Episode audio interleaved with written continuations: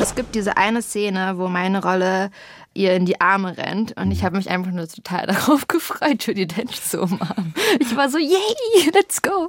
Ich glaube, ich bin noch nie so schnell gerannt. Talk mit Tees. Tijan Marei hat als Kinderdarstellerin angefangen 2007 und seitdem dreht sie national und international. Für ihre erste Hauptrolle bekam sie gleich den Hessischen Filmpreis als beste Schauspielerin in Ellas Baby. In der Serie Four Blocks, da hat sie die Rolle der Leonie gespielt, eine junge Verführerin. International hat sie gespielt, neben Julie Delpy in My Zoe und war an der Seite von Judy Dench zu sehen in Six Minutes to Midnight. Und jetzt aktuell im Kino eine der Hauptrollen in Die Rettung der uns bekannten Welt, wo sie eine Tourette-Patientin spielt. Tijan Marei, ist das eigentlich ein urdeutscher Nachname? Ja, also es ist äh, also, eine Variante von Maria. Ah. Aber äh, meine Mutter fand ihn sehr schön. Ja. ja. Genau, Marei. Wie, die konnte sich den aussuchen? Oh, jetzt habe ich mich verraten. Das ist eigentlich mein zweiter Vorname. das sind Künstlernamen. nee, jetzt ist mein zweiter Vorname. Das ist dein zweiter Vorname. Genau. Und Was? das ist einfacher als mein ganzer Nachname. Ja, okay. Oh, wie lautet der denn auch im Original? Also eigentlich heiße ich Fischer Isla Sanchez. Was auch ziemlich gut klingt. Ja, aber es ist sehr lang und die Marais ist so also, in sich. Also der Sanchez ist jetzt vom Stiefvater damit dabei. Genau. Und, und Islas auch. Und Islas auch. Okay. Ja. Und sonst Tijan Fischer ist irgendwie auch ein bisschen schwierig, aber Tijan Marais ist. Hier in SWR 3, wir sprechen mit äh, Schauspielerin Tijan Marei und es reimt sich sogar immer. Ein bisschen, ja. wir sagen Hallo nach Berlin. Guten Tag, hallo. So, Tijan. Von weg hast du heute schon ein Foto gemacht irgendwo? Ähm, ich habe es gesehen und ich war in der U-Bahn und habe dann das große, das große Plakat gesehen am Hermannplatz und ich war so, ah! Welches Plakat? Also von unserem Film. Ach so. Und das war mega cool. Und dann war ich so, wow! Fotografie ist ja auch wirklich so ein, so ein Hobby von dir. Genau. Du fotografierst unglaublich gerne. Ja. Das heißt, mit dem Smartphone hast du was zuletzt fotografiert? Als letztes waren ganz viele Fotos von der Premiere mit den ganzen Leuten zusammen. Und ja, aber ich fotografiere privat vor allem mit meiner analogen Kamera. Mit der analogen Kamera, ja. Genau, weil da kommen irgendwie immer noch mal bessere Bilder bei rum, finde okay. ich. Und der letzte Streifzug hat was ergeben? Ah, der letzte Streifzug, das waren, äh, ich war jetzt in Portugal im Mhm. Urlaub Ja. und da habe ich viele Fotos gemacht. Da waren wir unter anderem auch surfen und ähm, einfach so Schnappschüsse von den Leuten, mit denen wir da unterwegs waren. Drei Momente und du warst in Lissabon auch. Ne? Genau, ich war in Lissabon. In, in der Hauptstadt, von der alle immer so schwärmen. Man sitzt irgendwie an der Straße an einem Café und direkt neben dir rauschen diese Straßenbahnen vorbei. Ist das richtig? Ja, die sind super schnell. Ich war auch ein bisschen erschrocken.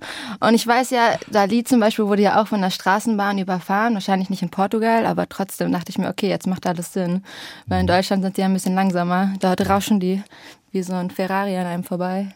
Und ein Moment, den man fotografieren muss in Lissabon oder den du fotografiert hast? Ähm, am Sonnenuntergang am Strand.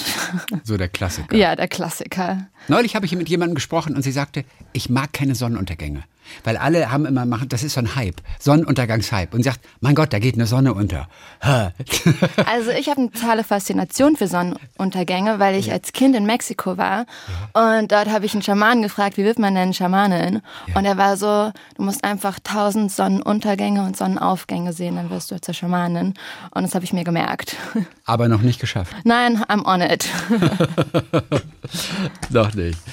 Die Rettung der uns bekannten Welt, das ist der neue Film, in dem du dabei bist.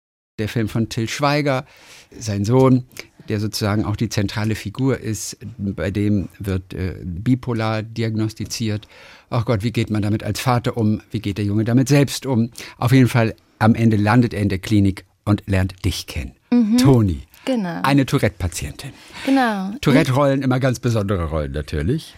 Oder? Ja, auf jeden Fall. Also Toni hat ja, ist ja nicht nur wegen, also sie ist ja nicht wegen ihren Tourette in der Nein. Psychiatrie, sondern Nein. auch, weil sie halt so ein Trauma zu verarbeiten hat, was durch ihren Mhm. Onkel, durch miss- also eine Missbrauchserfahrung entstanden ist. Und genau, aber das Tourette war total spannend, also auch eine riesen Herausforderung, das zu spielen. Es war auch erstmal gar nicht geplant, dass meine Rolle Toni Tourette Ah. hat, sondern es ist so entstanden, ich habe für mehrere Rollen vorgesprochen und dann fand Till das Tourette so cool, dass er meinte, okay, wir probieren das jetzt mal, dass du das, dass du für die Hauptrolle die Toni auch mit Tourette vorsprichst. Ja. Und dann äh, habe ich ihn überzeugt und dann ist erst die Idee entstanden, dass Toni auch Tourette hat. Und wie kam er auf Tourette? Also ich meine, als Übung oder was, als äh, kleine Herausforderung für dich beim Casting, oder? Äh, nee, die, also eine andere Nebenrolle sollte eigentlich Tourette haben. Die und das war dann Nebenrolle. sozusagen auch ja, Teil der Geschichte, aber das haben wir dann verändert. Und du konntest das beim Casting schon? Naja, ich habe halt, ich habe meine Interpretation Mhm. davon gegeben und danach, als es dann klar war, ich mache das, Ja. äh, habe ich mich total viel informiert Mhm. und mir natürlich auch so Videos angeschaut über Tourette und auch von Mhm. Leuten, die Tourette haben. Und dann habe ich letztendlich ähm, meinen Weg darin gefunden, dass ich, es gibt einen anderen amerikanischen Schauspieler, Robert Sheehan, der hat auch einen Tourette-Patienten gespielt. Mhm. Und der meinte, in seiner Vorbereitung war es so, dass er herausgefunden hat, jedes Tourette ist so individuell wie jede Person selbst. Mhm. Und man muss sozusagen seine Ticks finden und die dann verstärken. Und so kann man authentisch so ein eigenes Tourette entwickeln. Und du hast immer noch so ein Pfeifen dabei gehabt, ne? Genau. Also erstmal so ein Schimpfwort oder was auch immer, Arschloch. Oder Und- na, es gibt schlimmere Wörter noch. Ja, es Oder? Gibt, genau. Ich sag einmal so Schrumpelpenis. Das geht ja noch, das ist ja noch süß, eigentlich. Schrumpelpenis und dann, und dann Ja, ne. Kopf, so, Kopf so zur Seite. genau. Okay. Oder so ein Whoop ist auch sehr Toni. ähm, ja, das ist so eins ihrer Ticks. Dieses Whoop. Und wo hast du das her zum Beispiel? Dieses Also das Whoop war tatsächlich, das stand schon im Drehbuch vorgegeben, aber das war halt einfach W-U-U-P. Ja. Mhm. Kann man ja interpretieren, wie man will. Und für mich war das dann irgendwie am natürlichsten, das immer so hoch zu machen. So, Whoop! ja. So ist das dann entstanden. Also ich durfte da viel selbst mitentwickeln und ich habe auch viel Eigenvorschläge gebracht und das war total cool, weil Till hat mir da viele Freiheiten gegeben, aber gleichzeitig wusste er dann auch, was er will und was er braucht. Und dieses Pfeifen Mhm. ähm, ist ja auch einfach ein ganz wichtiger Moment, denn manchmal ist die Stimmung ja auch, auch, auch, auch sehr gedrückt und Ja. das ist dann ein ganz ernster, auch spannungsgeladener Moment, wo man denkt, oh Gott, das, das bricht gleich in Gewalttätigkeit, kann das gleich ausarten oder sowas. Mhm. Und dann kommst du aber mit deinem, und schon ist so Comic Relief da. Also hat auch eine ganz wichtige Funktion innerhalb dieser Szene. Wo kam das her? Naja, das ist ja genau das, was womit Tourette-Patientinnen oft zu kämpfen haben, dass man in den unangebrachtesten Stellen dann auf einmal irgendwas Witziges sagt oder lacht oder pfeift oder sonst was. Und also ich glaube, die Sache ist, dass Toni das ja gar nicht will und versucht zu unterdrücken und dadurch, dass sie ja kämpft, entsteht vielleicht gerade für den Zuschauer und die Zuschauerin so eine Komik. Unerzwungen, hoffentlich. Hast du mit einem echten äh, Tourette-Patienten auch gesprochen? Es war ja Corona, deswegen war das nicht so einfach. Aber ich habe dann zum Beispiel durch so die neuen Medien wie TikTok und sowas hat man dann ein, also auf jeden Fall einen Zugang zu solchen Leuten. Aber jetzt persönlich konnte ich mich nicht mit jemandem treffen. Das Arbeiten mit Till Schweiger, was ist für dich besonders auffällig gewesen? Wenn, wenn man Till Schweiger als Regisseur hat, was macht er anders als andere Regisseure? Also Till Schweiger weiß immer, was er will. Und das ist echt cool, weil es gibt nie ein Vielleicht. Und was natürlich extrem besonders an ihm ist, ist, dass er immer sofort schneidet. Das heißt, man kann, wir drehen tagsüber und dann abends setzen wir uns in den Schnitttrailer und schauen uns halt die Szenen an. Und dadurch wissen wir dann ganz genau, wie läuft unsere Rolle, wie funktioniert sie momentan, vielleicht möchte man noch was ändern, in eine andere Richtung gehen und das ist total cool, weil diesen Luxus hat man sonst nie. Wo nimmt er die Zeit her? Der hat ja so viel zu tun am Set. Normalerweise wird das alles erst nach Beendigung der Dreharbeiten im Schnittraum überhaupt alles gemacht und zusammengebastelt. Und der macht es parallel? Ja, der macht es parallel, ist ein totaler Übermensch. Ich glaube, er schläft auch sehr wenig. Und dann kommt natürlich noch dazu, dass er dieses unglaublich tolle Team um sich herum hat. Und es macht es natürlich einfacher. Was war für dich bisher die aufwendigste Vorbereitung von allen Rollen, die du bisher gehabt hast? Die herausforderndste Rolle. Also ich, Schneewittchen war auch eine Riesenherausforderung. Ja. Weil einmal hat man natürlich auch so ein Bild von Schneewittchen, das war ja so Kindheit.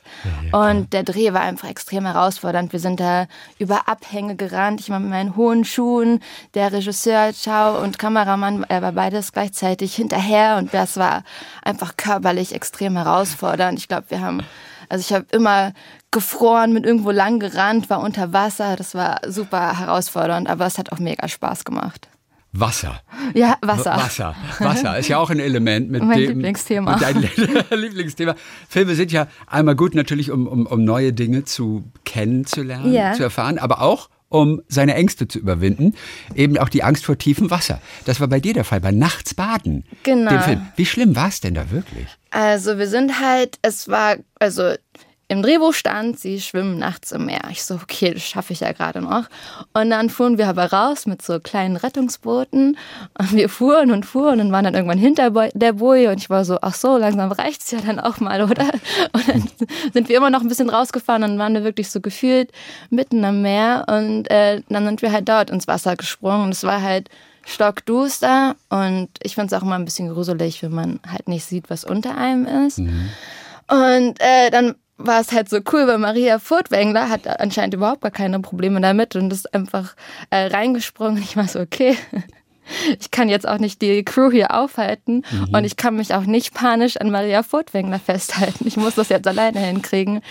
Und äh, das war dann voll cool, weil man kann ja auch nicht die ganze Zeit in so einem Angstzustand sein. Irgendwann nach so drei, vier, fünf Minuten entspannt dann auch der Körper und man ist so, okay, es ist alles gut, ich bin sicher. Und dann habe ich es tatsächlich geschafft, eine meiner größten Ängste so zu überwinden. Für immer? Ja, wir werden sehen. Eine andere ganz besondere Rolle war deine erste Hauptrolle natürlich, also die große Rolle Ellas Baby. Ja. Du als, ich weiß nicht, 15- oder 16-Jährige. Genau. Also die, in echtem Leben war ich da schon 19. 19, okay. Ja. ja die schwanger vom Französisch-Austausch zurückkehrt. Ja, das war auf jeden Fall eine Riesenherausforderung, natürlich auch schwanger zu spielen und auch, ich war mhm. ja selbst auch noch so jung und ich hatte dann immer diese Fake-Bäuche, die man sich so vorschnallt. Richtig? Ja. Und es war total spannend auch zu sehen, wie die Leute auf einen ganz anders reagieren. Ach, guck mal, und zwar wie? Also äh, alle fühlen sich total angezogen, habe ich das Gefühl. Ich glaube, jeder, ah. jeder und jeder hat das Bedürfnis, diesen Bauch anzufassen, obwohl sie wissen, dass er fake ist. Mhm. Und klar, man kriegt eine ganz andere Aufmerksamkeit, vor allem, weil ich ja auch noch so jung aussehe oder aussah da besonders. Also. Aber die Leute sind auch sehr respektvoll. Ja. Aber. Wenn sie dich rauchend sehen, ja, dann gucken sie komisch. Ja, genau, das sollte man natürlich nicht tun. du hast es aber getan. Ja, ich habe es getan. Und hat man, hat man versucht, dich zu bekehren. Das können Sie doch nicht machen, Sie sind doch werdende Mutter. Nee, tatsächlich nicht, aber ich glaube, es liegt daran, dass wir in Berlin gedreht haben. Ja. Leute haben einfach nur geguckt und dachten sich wahrscheinlich, okay, ich übernehme mhm. keine Verantwortung für Berlinerinnen. Ja. Also dieses Thema auch des neuen Films, ja. das ja auch, auch, auch sehr psychologisch ist, mhm. das hat dich natürlich auch besonders interessiert, oder? Da läuft ja auch so, so Achtsamkeit mit rein. Du hast selber auch eine Ausbildung zur Yoga-Lehrerin gemacht. Wie lebst du? Und mittlerweile habe ich das Gefühl, ist das ein Thema für alle. Das ist ja. mittlerweile bei allen tatsächlich angekommen. Und nicht nur bei denen, die sonst ein bisschen vielleicht auch esoterisch mal unterwegs waren. Wie lebst du Achtsamkeit in deinem Alltag? Worauf achtest du ganz besonders?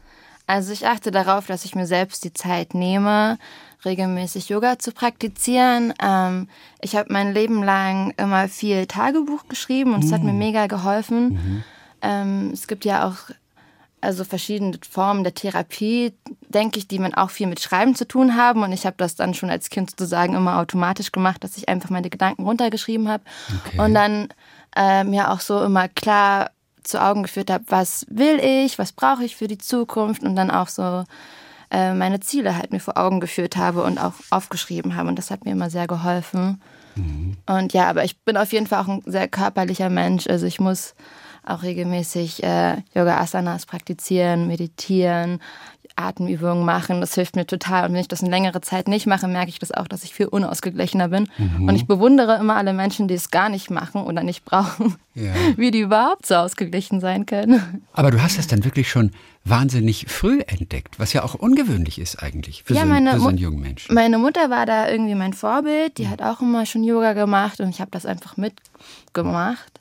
Okay. Und dann habe ich, ähm, war ich mit 17, habe ich mein Abi gemacht und danach war es klar, okay, ich will jetzt erstmal ein Jahr äh, nicht direkt wieder anfangen zu studieren und habe mir überlegt, was will ich denn machen. Und dann dachte ich, okay, Yogalehrerausbildung hört sich doch super an, weil ich wollte auch reisen. Und dann ähm, habe ich mich so mehr oder weniger direkt dafür entschieden mhm. und bereue es auch kein bisschen. Ich Okay. Kann ich nur empfehlen. Aber es musste Indien dann auch sein, direkt. Ja, es musste Indien sein, weil ich dachte eigentlich, ich gehe nach Mexiko, weil ich war als Kind auch viel in Mexiko. Ja. Und dann dachte ich mir, okay, aber es macht wahrscheinlich mehr Sinn, Yoga dort zu lernen, wo es halt auch herkommt. Ja. Und dann habe ich aber, ich war vorher kein großer Indien-Fan oder sowas. Ich habe vorher einmal Indien gegoogelt und war so, oh, voll schön, okay, los geht's. und dann ist es erst dort entstanden, dass ich mich da total in das Land und die Leute verliebt habe. Und ja, sehr magisch. Die Leute sind ja immer ganz überrascht, was Achtsamkeitsübungen alles sein können. Also ein Freund neulich sagte zum Beispiel irgendwie, überleg dir ganz kurz, äh, wie viele Teile hat wohl dieser Kugelschreiber? Ne? Ja. Du überlegst, wie viel hat dieser Kugelschreiber? Ah, ja, da, da, da, vielleicht so neun Teile und dann nimmst du ihn einfach direkt mal auseinander. Das alles während einer Sitzung, bei der mhm. du dich vielleicht nicht mehr konzentrieren kannst. Mhm. Aber du kommst wieder so ganz zurück zu dir, bist voll fokussiert auf das Hier und Jetzt und auf dich und nimmst diesen Kugelschreiber auseinander, was eine interessante kleine Übung ist. Total. Genau. Hast du auch so ein paar kleine Lieblingsübungen, wo die Menschen überrascht sind, ach, wie schön man das eigentlich in den Alltag integrieren kann? Also, äh, was mir immer total hilft, ist einfach auf meinen Atem zu achten. Ich hatte da mal so ein Schlüsselerlebnis auch in Indien. Da war ich immer so, bin ich immer voll motiviert, morgens zum Yoga gegangen, zu dem Yogalehrer, den ich damals äh, hatte. Und der kam dann irgendwann zu mir und war so, Tijan, nimmst du eigentlich ernst, was du hier machst? Und ich so, ja klar. Und er so, und warum atmest du dann immer noch in deine Brust und nicht in deinen Bauch? Und ich so, oh. Und dann habe ich halt gemerkt, dass ich immer äh, halt nur so shallow geatmet hat, sagt mhm. man dazu, ja, so also so oberflächlich. Mhm. Genau, und dann also ähm, habe ich erstmal gemerkt, was das für einen Unterschied macht, wenn man dann wirklich einmal tief in den Bauch atmet. Und ich erwische mich immer noch dabei, dass ich kurz so oberflächlich arbeit, äh, atme mhm. und dann hole ich mich dadurch wieder runter. Das ist so mein Go-To. Guck mal, ja, Atmen ist natürlich der Klassiker. Ja, das mit, ist der Klassiker. Mit dem es anfängt alles, ne? Ja, aber also man muss ja auch immer dranbleiben. Und es ja. ist krass zu sehen, wie viele Leute das überhaupt nicht äh, so, also ich ja inklusive, auch ja. dem mir nicht bewusst war. Gibt es noch eine andere kleine Übung, also die vielleicht gar nicht erstmal nach einer Achtsamkeitsübung aussieht? Also ich zähle gerne runter. Ah wenn ich mich fokussieren muss. Und ich, von, äh, von, was zählst von zehn. du? Ach, immer Also so 10. ganz simpel. Ich zähle runter, ich bin so, okay, zehn, neun, mhm. acht, sieben. Und dann verzähle ich mich vielleicht, weil ich aufgeregt bin, dann fange ich ja. mal von vorne an. Ach, das ist gut. Ja, rückwärts machen Dinge. Ja. Hört man immer wieder in, in, in Sachen Achtsamkeit. Mhm. Das fokussiert mehr als eben vorwärts zählen. Aber rückwärts machen, den Tagesablauf rückwärts einmal zusammenstellen. Und jetzt erwähnst du das auch mit, mit, mit rückwärts. Ja, Was ich ja übel finde, ist ja eine kleine Geschichte, wenn man nicht einschlafen kann oder mhm. wieder einschlafen soll, dann kann man ja runterzählen, ja. rückwärts, von 10.000. Ja. Und das finde ich echt mühsam, teilweise. Von 10.000 die Zahlen da alle hintereinander richtig hinzubekommen, ist schon mal gar nicht so einfach. Nee, überhaupt nicht. Also kommt drauf an. Also gibt bestimmt Leute, denen fällt das einfacher, aber mir fällt das gar nicht ja. so leicht. Aber es, ja, aber es funktioniert tatsächlich ganz gut. Man ja. wird plötzlich schon schon ganz schwer. Und zwar relativ früh, wenn man anfängt zu zählen. Aber 10.000, 9.999, 9.998. Ich finde das mit deinen von 10 runterzählen wesentlich entspannter. Sehr gut. Sehr gut. Du hast das von der Mutter auf jeden Fall. Genau. Ähm, also deine Großeltern sind beide Ärzte gewesen, ne? Genau. Deine Großeltern, die kamen dann irgendwann nach Deutschland mal? Nee, also meine deutschen Großeltern. Ach, die äh, deutschen die, Großeltern die waren beide Ärzte. Ärzte. Und mein türkischer Opa ist auch Anästhesist gewesen. Ist, ah, der ist Anästhesist genau. gewesen. Deine Mama ist Sprachlehrerin. Genau. Die hat dir ein Gefühl für Sprache auch gleich schon mitgegeben, vermutlich? Ja, also ich habe auch wegen ihr dann Französisch als erste Fremdsprache gewählt ja. und bereue es auch nicht. Ja. Aber bitte frag mich nicht nach meinem Französisch. Nein, aber ich frage dich stattdessen nach deinem Vater. Mhm. Denn der war Rockmusiker? Also unter Hobby? anderem, der hat auch in der Band gespielt, aber ja. ich bin halt bei meiner Mutter groß geworden, ja. deswegen habe ich mit ihr auf jeden Fall eine viel engere Beziehung. Ja. Ja, und dein Vater ist aber Musiker, habe ich ja nur gelesen. Ja. Und mit der Band War Pigs on Acid, was ja. ja schon mal ein abgefahrener Titel ist. Also, also Musiker aus dem Kaukasus. Wann hast du den das erste Mal auf der Bühne gesehen? Ach, da war ich, glaube ich, 15, 16, okay. 17. Ich erinnere mich nicht mehr ganz genau. Ja. Wahrscheinlich eher so 17, 18 tatsächlich. Ja, Wahnsinn, was spät ist. Aber der, du bist ja. halt auch nicht aufgewachsen mit ihm. Ne? Genau. Ne? Zusammen und so weiter. Und dann hast du ihn gesehen. Ich war 15, 16. Fandest du es cool? Oder? Natürlich. Mega. Aber es klingt nach einer wilden Band eigentlich. War das genau dein Ding? Ja, also, ich, also manche Teenager schämen sich dann für ihre Väter oder solche. Teenagern ja, ist ja schnell alles peinlich. Das stimmt, das stimmt. Aber ich fand es auf jeden Fall einfach cool, in, in, dieser Position zu sehen. Und er spielt ja auch super gut Gitarre und das ja. war einfach voll beeindruckend. Ist er immer noch ähm, unterwegs als Musiker? Also ich glaube, er spielt momentan nur so ein bisschen nebenbei, aber er spielt mhm. halt immer auch für sich alleine viel Gitarre. Was ich sehr amüsant fand, als ich es gelesen habe, war, Tijan muss oft hören, Sie klinge so, als würde sie neben Deutsch vielleicht auch noch eine andere Sprache als Muttersprache vorweisen können. Wer hat das gesagt? Das, das habe ich irgendwo gelesen. Ja, ich glaube, ja, also das wird mir auch ab und zu erzählt. Das so Vielleicht lustig. Irgendwie durch meine Satzmelodie oder so, aber ich bin äh, mit Deutsch groß geworden. Ja, ja, klar, bist ja Berliner Kind. Ja, Ja, aber es ist so lustig. Es hieß, du habest das schon mehrfach irgendwie mal ja das gehört. stimmt, das stimmt. Hast du auch. Mhm. Gut, aber wie lässt sich sowas erklären? Das ist ganz komisch, ne? Naja, vielleicht, weil mein Stiefvater kam ja aus, also kommt aus Mexiko und ähm, ich habe halt als Kind auch viel Spanisch gehört Ja. um mich herum. Vielleicht habe ich da unterbewusst was so aufgenommen. Wobei die schönste, die schönste Umschreibung, fand ich, war, du wirkst immer so ein bisschen, als habest du gerade die Nacht durchgemacht. Kannst du das nachvollziehen, wenn du in den Spiegel guckst? Nee, also Ich finde den Satz so lustig. witzig, ja. Ich glaube, das aber auch schon von vor vier, fünf Jahren. Ja, seit, da, seit daher ist ja bestimmt auch mega viel passiert. aber ähm, also ich bin auf jeden Fall eher so ein Early Bird. Ich Mhm. stehe gerne früh auf und gehe früh schlafen. Aber was für eine lustige Umschreibung. Sie wirkt immer ein bisschen so, als habe sie gerade die Nacht durchgemacht. Oder liegt es an den Haaren? Sind die Haare immer wild, traditionell? Also momentan sind sie sehr glatt, aber vor fünf, sechs Jahren waren meine Locken auf jeden Fall noch stärker. Haare verändern sich ja auch. Mhm. Du spielst sehr, sehr lange schon. Du hast als Kind im Prinzip angefangen, ich glaube als Zehnjährige. Da wurdest du entdeckt und in der Schule. Neulich haben wir erst schon gehört, wer war es denn noch? Ich glaube, Marie Zielke. Die wurde tatsächlich im Schultheater entdeckt, weil ein Caster dort im Schultheater saß. Und da haben wir gedacht, also das hat man jetzt auch nicht so oft, dass die Caster zu Schultheatern kommen. Aber bei dir war es tatsächlich auch in der Schule zumindest. Genau, das war bei den Sportspielen, Ju- Bundesjugendspiele heißt das bei uns. ja. Weil ich war auf einer sportbetonten Grundschule und hatten wir das so einmal im Jahr. Ja. Und Hat das äh, nicht jede Schule eigentlich? Oh, das kann sein. Also ich glaube, ich hoffe zumindest. Ich weiß nicht, ob sich das geändert hat, aber Bundesjugendspiele, Okay. also ja, Ähm, ich wusste nicht genau, ob das jetzt nur so ein Berliner Ding Mhm. ist oder ob das nur auf unserer Schule so war. Ähm, genau, und da wurde ich dann angesprochen von tatsächlich zwei Praktikantinnen von einer Kinderagentur und die haben mich dann eingeladen zum Casting. Und äh, meine Mutter war auch dabei und hat mich dann das machen lassen und ich fand es mega cool und ich habe dann auch direkt die Rolle bekommen und habe dann eine kleine Rolle in ähm, einem ZDF-Streifen gespielt, Ja. neben Anna Los und das war super cool. guck mal, das Echo der Schuld. Das Echo der Schuld, genau.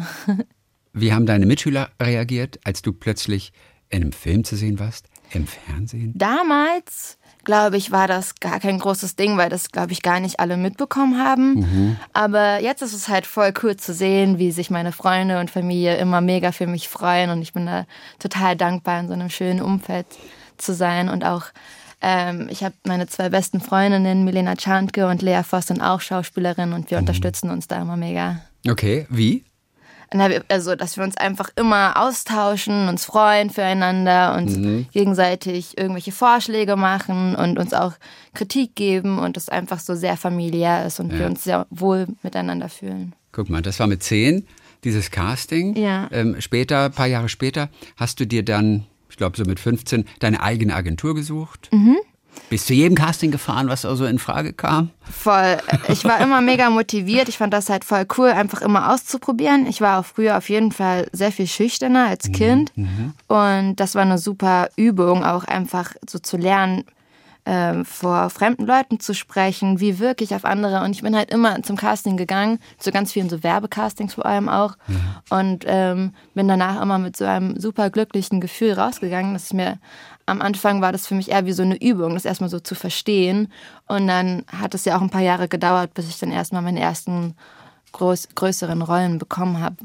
Ja, also meistens, und das ist ja auch nicht leicht eigentlich für die Psyche, wenn man so oft abgelehnt wird. Das ist ja doch immer irgendwie eine Ablehnung, auch wenn es klar ist, dass die Wahrscheinlichkeit bei 99,9 Prozent liegt, dass man abgelehnt wird, weil es einfach so viele Bewerber gibt und natürlich auch andere gute. Und trotzdem ist eine Absage natürlich, puh, für den einen etwas leichter, aber für viele eben auch gar nicht so einfach zu verdauen. Was hat es mit dir gemacht damals, so immer mal wieder eine Absage zu bekommen? Ich war so äh, ich war so verstrahlt in der Hinsicht, dass ich das einfach, dass mir das so Spaß gemacht hat, dass mir das in dem Moment gar nicht so wichtig war. Ich wollte einfach immer wieder zu Castings gehen. Ich habe mich da eher auf das Positive fokussiert, glücklicherweise. Sehr clever, weil du schon Yoga gemacht hast und dadurch wahrscheinlich äh, äh, in so einem guten Mindset gewesen bist, oder? Ja, wahrscheinlich. Ja. Möglicherweise. Und dann aber auch Aufnahmeprüfung mal probiert bei der Schauspielschule. Genau. Bei, bei der großen, auch da gab es erstmal eine Ablehnung. Und irgendjemand sagte auch mal, kein Talent. ja, Wer ich war glaube, das? das. Oh. Wer, wer war das? Wir finden, entschuldigen. ah, ich weiß es gar nicht mehr genau. Aber ähm, genau, ich habe halt schon gedreht und dann war natürlich die große Frage, soll ich jetzt trotzdem nochmal an die Schauspielschule? Und dann kommen ja auch, also viele, wenn man viele Leute fragt, kommen ja auch viele Meinungen zusammen. Und äh, dann hieß es ja doch, probier das doch nochmal und so. Und ich glaube aber, es ist alles sehr gut, wie es gelaufen ist, weil ich wollte einfach arbeiten. Ich wollte drehen, ich wollte an Set sein, ich wollte mit verschiedenen Leuten zusammenarbeiten und ich wollte gar nicht nochmal zurück jetzt in so eine Schulumgebung. Und ähm, ich habe das dann auch ganz gut gelöst. Ich habe eine ganz tolle Coachin an meiner Seite, Laura Garde, mit der habe ich fast alle Rollen zusammen erarbeitet. Und ich war auch in LA und war da einen Monat auf der Schauspielschule bei der Schauspiellehrerin deren Technik ich oft anwende, Ivana Chabak.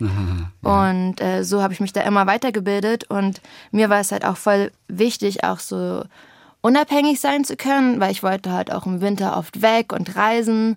Und ich wollte einfach nicht an so eine Uni gebunden sein. Also ganz früh diese Ambition gehabt. Ich will auf jeden Fall Schauspielerin werden. Mhm. Genau. Und dennoch hast du die Schule echt ganz schön gut zu Ende gebracht nochmal. Ich glaube mit 1,7 Abi. Genau, oder so. 1,7. Das ist echt gut. Ich meine, wie hast du das geschafft? Weil du so ein Brain bist.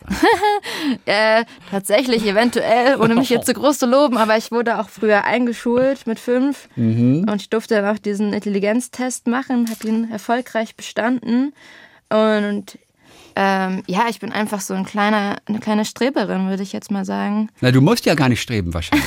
Oder dir, dir, nein, es, Aber gibt ja, es gibt ja auch die, die, die lesen sich sowas einmal durch und haben alle richtigen Antworten und machen auch alles gleich richtig. Manchen fällt es ja auch wirklich zu, die können es einfach. Also ich würde sagen, ich habe auf jeden Fall ein Talent darin, schnell zu lesen und ich habe eine gute Auffassungsgabe, aber ich war auch fleißig. Und ich glaube, meine Ambition war immer, ich wollte einfach immer gut sein. Und ich fand das immer richtig cool, dann irgendwie so Einsen und Zweien nach Hause zu bringen. Und ja, das war irgendwie so mein Kick. So, und jetzt studierst du auch wieder zwischendurch? Ja, ich studiere noch Kunst an der UDK, Ja. ähm, aber das ist ja dann weniger, also da geht es weniger um so Noten, sondern vor allem um die eigene, also selbstständige Arbeit. Okay. Also auch richtig so Performance-Kunst und sowas? Also so richtig abgefahrenes Zeug? Also ich fokussiere mich vor allem auf die Fotografie momentan. Und ähm, dadurch, dass ich jetzt so viel gedreht habe die letzten Monate und das eigentlich das ganze Jahr, ist natürlich Studium auch so ein bisschen nach hinten gerückt. Aber mal schauen, jetzt im Winter habe ich auf jeden Fall ein bisschen Zeit, bevor ich wieder drehe. Ich fange jetzt erst im, äh, ist noch nicht ganz klar, wahrscheinlich so Februar an, wieder zu drehen. Und das, genau. Aber du gehst zur Uni auch? Also genau, ich gehe dahin. Ich, hatte, ich war heute und so? Morgen. Heute Morgen hatte ich Uni. Ach, guck mal. genau. Was war für Thema? Ach, es ging um die Frage, was ist Geschlecht? Was ist Geschlecht? Ja. Haben wir noch nicht ganz rausgefunden, sind noch dabei. Geschlecht in der Kunst. Äh, mm, ja, also allgemein. Allgemein. Ja. Also du rechnest auch mit einem Abschluss dann irgendwann mal? Oder ist es vor allem einfach aus Interesse? Es Einfach, ist aus Interesse, aber Ja. natürlich ist es, würde ich jetzt auch nicht sagen, ich will gar keinen Abschluss machen. Das wäre ja dann unnötig. Im Februar wird wieder gedreht. Du drehst ja auch international. Ja. ja. An welchen Film musst du gerade denken? An Six Minutes to Midnight? Six Minutes to Midnight, genau. Das war auf jeden Fall ein Highlight, da neben Judy Dench zu ja. stehen. ja, das ist wirklich ein Ding. Also Judy Dench, die von allen so bewundert wird. Und nicht nur wegen James Bond. Judy Dench ist überhaupt so eine, eine, eine Grande Dame, zu der alle aufschauen. Also ich fand einfach immer mega cool, wie sie überhaupt so ans Set gekommen ist. Sie hatte immer ihre zwei besten Freunde dabei, oder so Freundinnen auch. Und äh, die waren einfach so eine Rockstar-Crew, die haben uns voll in den Schatten gestellt. ich war so, ich möchte auch so sein, wenn ich so alt bin. Und ich möchte jetzt schon so sein. Die ist einfach so cool. Und ich finde, man kann auch total nachvollziehen, warum sie halt so beliebt und erfolgreich ist, weil die ist einfach super. Was machen denn ihre Freundinnen dann, während sie dreht? Tee trinken. Nee, eine Zigarette rauchen und mit einem quatschen. Ach, witzig. Und die hat sie immer dabei. Die waren immer dabei, ja, aber also ich kann jetzt auch nicht aus ihrem Nähkästchen Ja. plaudern. Das muss ich dann erzählen, wer genau die jetzt sind, aber die waren einfach super sympathisch und man hatte halt das Gefühl, okay, sie fühlt sich wohl, sie hat ihre Leute dabei und sie ist ja auch schon äh, ein bisschen älter, deswegen ist es ja auch immer schön, so Unterstützung dabei zu haben. An was für eine Szene erinnerst du dich sofort, wenn du denkst, eine Szene mit Judy Dench? Wie hast du dich gefühlt zu Anfang dieser Szene, als noch alles ganz frisch war. Man hat ja einen gehörigen Respekt vor so einer großen Schauspielerin. Ne? Total, aber es gibt diese eine Szene, wo meine Rolle ihr in die Arme rennt und ich mhm. habe mich einfach nur total darauf gefreut, Judy Dench zu umarmen. Ich war so, yay, let's go. Ich glaube, ich bin noch nie so schnell gerannt und habe sie ganz fest in den Arm genommen. Ach Gott, das ist, das ist ja wirklich süß. Das ist ja wirklich süß.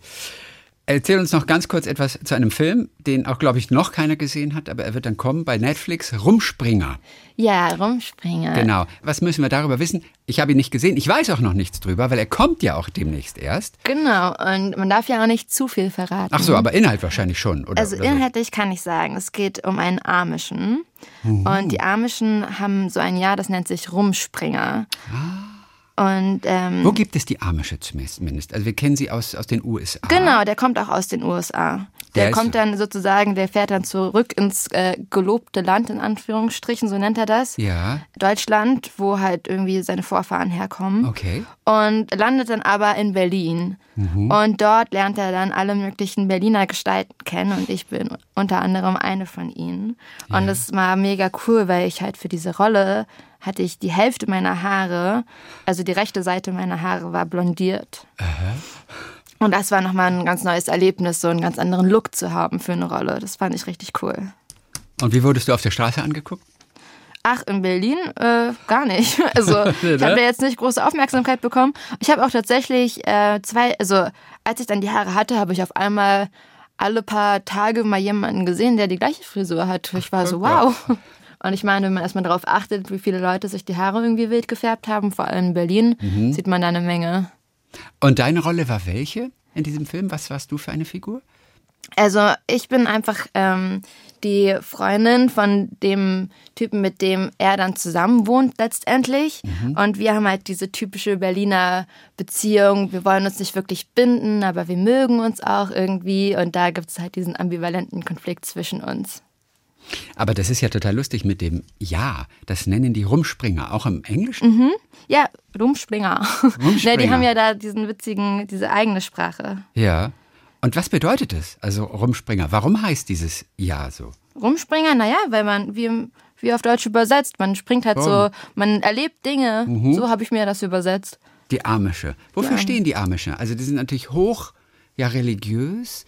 Aber, und die haben sehr, sehr strenge Rituale, oder? Was, was sind die Amish? Ich kenne nur die The Amish People. Ja, also auf jeden Fall sind sie sehr kontrovers in vielerlei Hinsicht, aber was man ihnen auf jeden Fall zugute rechnen kann, ist, dass sie sehr nachhaltig leben. Okay. Also die benutzen ja gar keine Technik. Das ist, also ich glaube, je nach, wie sagt man dazu, Gemeinde, mhm. äh, haben die da auch unterschiedliche Regeln, aber manche dürfen auch nicht mehr Reißverschlüsse benutzen. Weiß ich auch nicht genau warum. Gell, weil, ja, fragt man sich auch, ja. gilt, gilt, schon als Technik dann ja, genau. Nicht ursprünglich genug. Ja, nicht ursprünglich genug, genau. Müssen dann Knöpfe sein. Rumspringer, der kommt demnächst dann auch bei genau. Netflix. Ja. ja, dann sagen wir mal herzlichen Dank für heute. Danke. Herzlichen dir. Dank, Tijan Marei. Wann hast du mal wieder Kung Fu gemacht? Ach, äh, schon länger nicht mehr. Ich habe mich halt jetzt vor allem auf Yoga fokussiert. Ja, man fragt sich überhaupt, gibt es irgendwas, was du nicht machst? Natürlich, eine Menge. Gibt schon. Was macht das Rappen? Was macht das Singen? Also ähm, musikalisch, ich spiele halt gerne Jazzklavier, aber ich habe jetzt keine Ambition, Musikerin zu werden. Auch noch Jazzklavier nebenbei. Genau. aber das Gute beim Jazz, man braucht ja gar nicht die Noten treffen, man braucht ja nur links und rechts daneben vorbeispielen. Genau, ne? man braucht nur den Groove. Ja, so einfach ist das. Ja. Tijan, zu sehen jetzt in Die Rettung der uns bekannten Welt, jetzt im Kino und demnächst dann auch noch einmal im Streaming in Rumspringe. Davon haben wir dann auch ganz kurz gehört. Herzlichen Dank für heute auf jeden Fall und viele Grüße nach Berlin. Vielen Dank, bis bald. Ciao, ciao. Talk mit Tees.